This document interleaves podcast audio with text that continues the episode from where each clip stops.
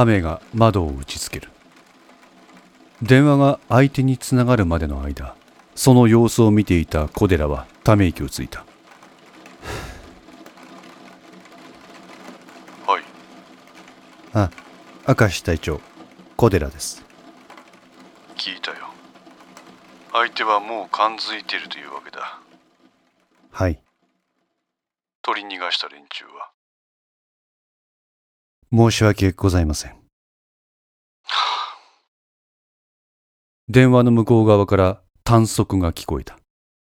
まかれました。申し訳ございません。再び小寺は謝った。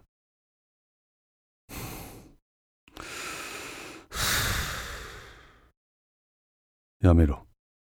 過ぎたことだ。で突っ込んできた外国人は？自ら命を絶ちました。警察の調べの前に。何？ベネシとの関係は？未だ判然とせず。収穫なしか。はい。ベネシュはいつからそのホテルに滞在を？2日前からです。我々をまいた外国人連中はベネシュと同じホテルに泊まっているわけではありません奴らはどこからともなく集まってきました。連中は何をしたんだそのホテルで？わかりません。しかしベネシュの指示によるものであるのは間違いないでしょう。うんだな。一つご報告が。なんだ？公安特化もそのホテルにいました。公安特化も？はい。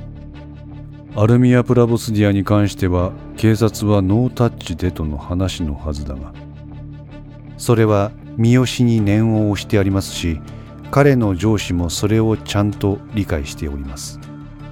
ということは公安特化の監視対象もまた偶然そのホテルにいた。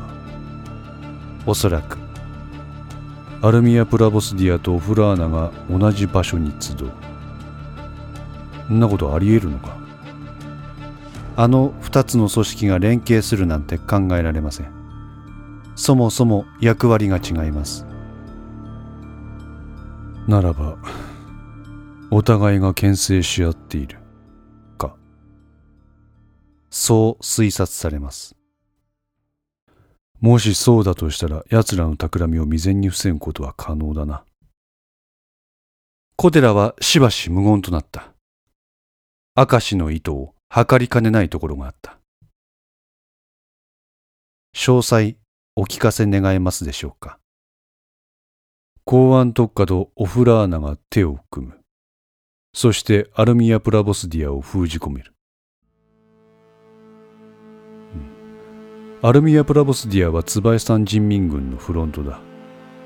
そのツバイスタン人民軍は同国の秘密警察オフラーナとは犬猿の仲人民軍の妙な動きを潰すとなれば公安特化がオフラーナに協力すればそれは防げるのでは？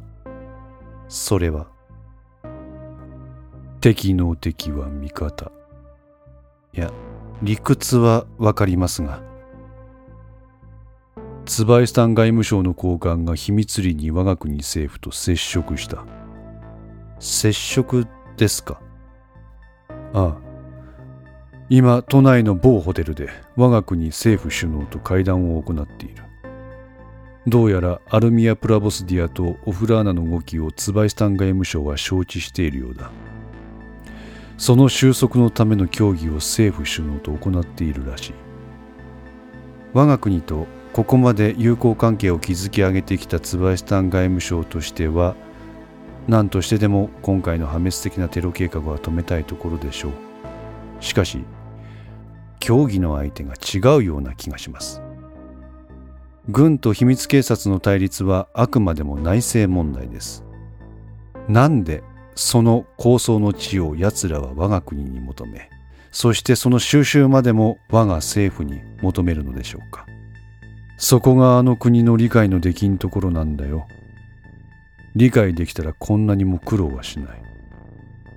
しかししかしこの不確実性極まりない周辺国家の存在なしでは今日の安全保障体制の強化も成し得なかったことだろう。皮肉なことです。まったくだ。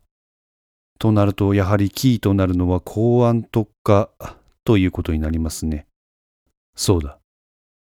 しかし敵国秘密警察と我が国治安組織が手を結ぶ。決して歓迎できない方法です。お互いの眼前の脅威を排除するためだけの共闘だ。それ以上でもそれ以下でもない。ここで時間稼ぎをしておいて公安特化はその機能をさらに強化すればいい。今後、オフラーナのような奴らに食い込まれないようにな。それにしてもこの国の危機管理はいつの世も綱渡りですな。それはどこの国も同じこと。表に出ないだけだよ、小寺さんさ。いずれにせよ我々は不測の事態に備えます。それなんだが、アルミア・プラボスディアの具体的な戦力はどうなんだ？これもまた半然としません。なんだ？こちらも未確認情報ばかりだな。はい。ですから、こちらも相応の準備をしています。いざとなれば強制的に周辺住民を退避。実力でねじ伏せます。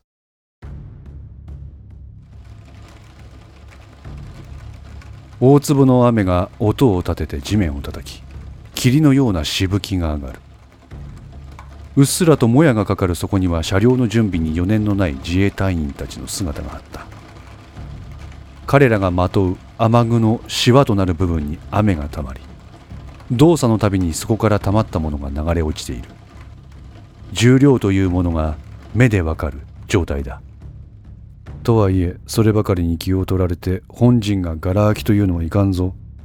それに対してもこちらの連隊長は承知しております。よし。